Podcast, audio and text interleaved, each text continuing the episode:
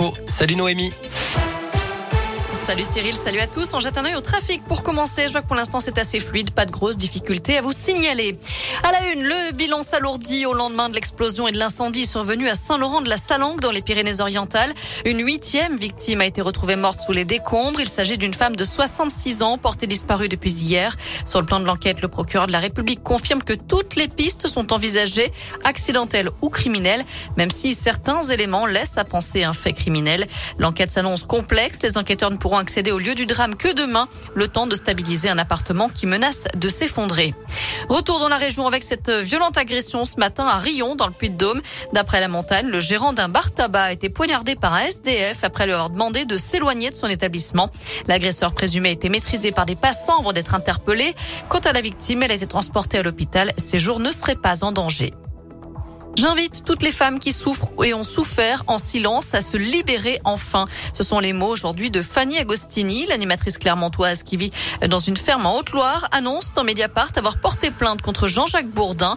Elle accuse le présentateur vedette de RMC et BFM TV d'une tentative d'agression sexuelle en 2013. Lui, il nie les faits. Une enquête de police a été ouverte et une enquête interne a été lancée au sein de la chaîne. La personnalité de Nordal Lelandais, toujours au centre des débats aux assises de l'Isère.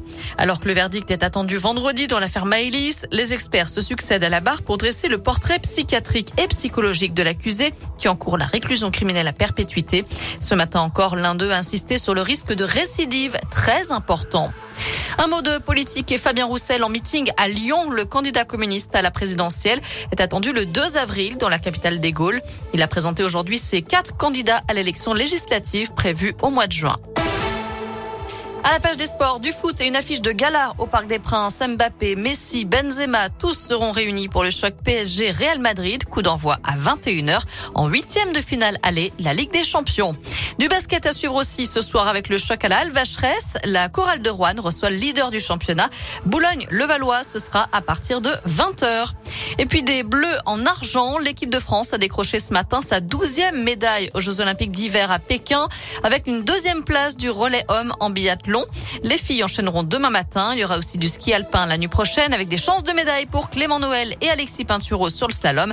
Et on suit en ce moment le duo français de bobsleigh à deux avec le lyonnais Dorian Voilà, vous savez tout pour l'essentiel de l'actu. On jette un œil à la météo pour cet après-midi. La bonne nouvelle, c'est que normalement la pluie devrait s'arrêter de tomber. On va garder les pieds au sec. On aura encore pas mal de grisailles, pas mal de nuages dans la région, mais aussi quelques éclaircies du côté de la Loire, du Rhône ou encore de l'Ain.